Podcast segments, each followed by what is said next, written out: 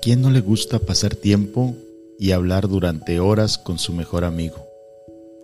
También es fácil hablar de cosas con alguien cuando sabes que te ama incondicionalmente. Pues bien, eso mismo consiste en la oración. La oración es nuestra línea directa que nos permite hablar con Dios. Él quiere que nosotros nos comuniquemos con Él como una llamada telefónica de persona a persona. Así como tomamos nuestro celular, aparatos que se han vuelto imprescindibles y convertido en parte de nuestra vida y prácticamente no podríamos en este tiempo vivir sin ellos, asimismo, debe haber en nosotros esa necesidad para hablar, tener comunicación e intimidad con nuestro Padre Celestial. Mi nombre es Gersaín Galvez para el programa Sendero Damasco. Línea directa con Dios.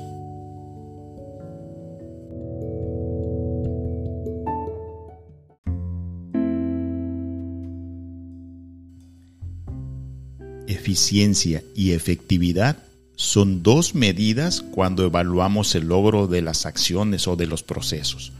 Esto es aplicable también a nosotros los creyentes y con esto quiero referirme a qué tan efectiva y eficiente es la oración de las personas. Muchos están diciendo que no vale la pena orar porque sus oraciones no son o no han sido tan efectivas. ¿Cómo lograr que una oración sea efectiva? La respuesta está en Marcos 11:24 Jesús enseñó tres elementos claves para la efectividad al orar. Pedir, oración y creer. Solo podemos agregarle el agradecimiento.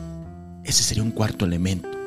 Al pedir, es importante ser específicos, sabiendo con claridad qué es lo que se va a pedir siempre tendremos un motivo de oración, ya sea espiritual, material, física o emocional. Así debes de ser, de ser de específico por lo que pides. Aunque suene redundante, hay que orar. Muchos suponen que porque Dios conoce la necesidad no hay que hacerlo. Esto es un error. Hay que orar diariamente.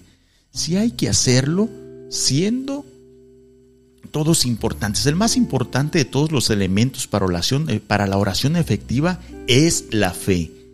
Pero puesto en acción es tener una profunda certeza de lo que se espera que se recibirá. Es considerarlo como algo ya recibido, como si ya lo tuviésemos. Y por último, con acción de gracias, actuar de manera como si estuviéramos seguros de obtenerlo.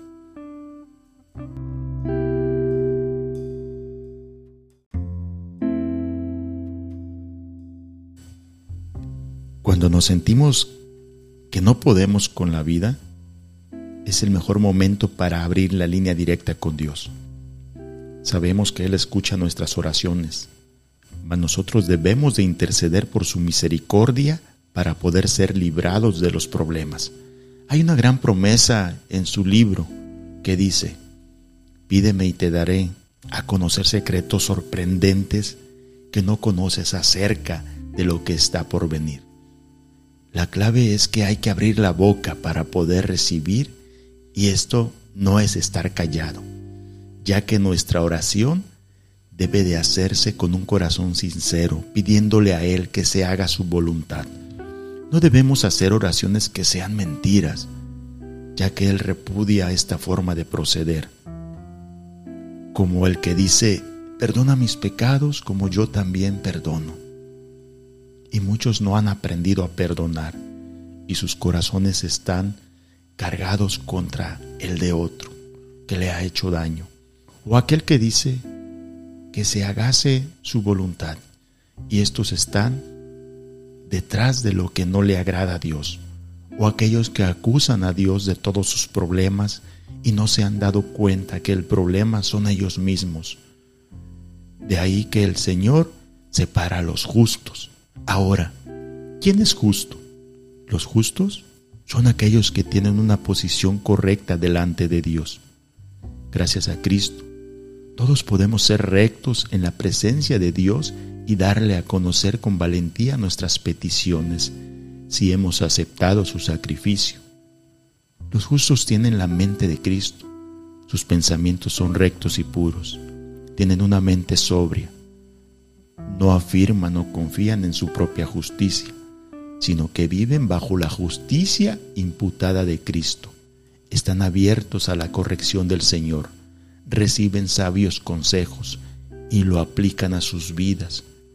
Una de las mejores formas de comunicarnos con Dios es con el principio de la sabiduría. Este es el temor o la reverencia al Señor. Afirmar este principio es implicar que quien alcanza sabiduría vive anclado en la ley del Señor y busca la palabra de Dios como la pauta que guía sus decisiones y acciones. Quien se guía por los preceptos de Dios se aparta del mal, de la mentira, del engaño, de la falsedad y vive solo para agradarlo. Por esta razón desarrolla un estilo de vida que busca el camino de la justicia como condición necesaria para vivir en paz consigo mismo, con Dios, con el otro ser humano y con toda la creación. Vivir y actuar con sabiduría divina nos ayuda a estar conectados directamente con Dios. De esa manera nos conduce al disfrute de una vida plena y abundante que cuenta con la bendición del Señor yo quiero estar en los justos. Y, y, quiero reconocer, de verdad, que no he sabido orar. Es por eso este tema de línea directa con Dios. Es por eso que hoy, esta noche, comparto contigo. No es porque yo sea un experto en orar. No, no, no. Es porque necesito yo también aprender a orar. Quiero cerrar contigo con esta oración. Señor, me inclino en mi oración para poder pedir, pedirte por la justicia divina, que es la que me lleva a una vida equilibrada en la búsqueda, en la búsqueda de la voluntad de Dios. Por esto clamo a ti para que muestres que debo de cambiar y me guíes por el camino de la verdad. El Señor Jesús te bendiga, bendiga tu familia, Gersaín Galvez, Sendero a Damasco, Colima Capital.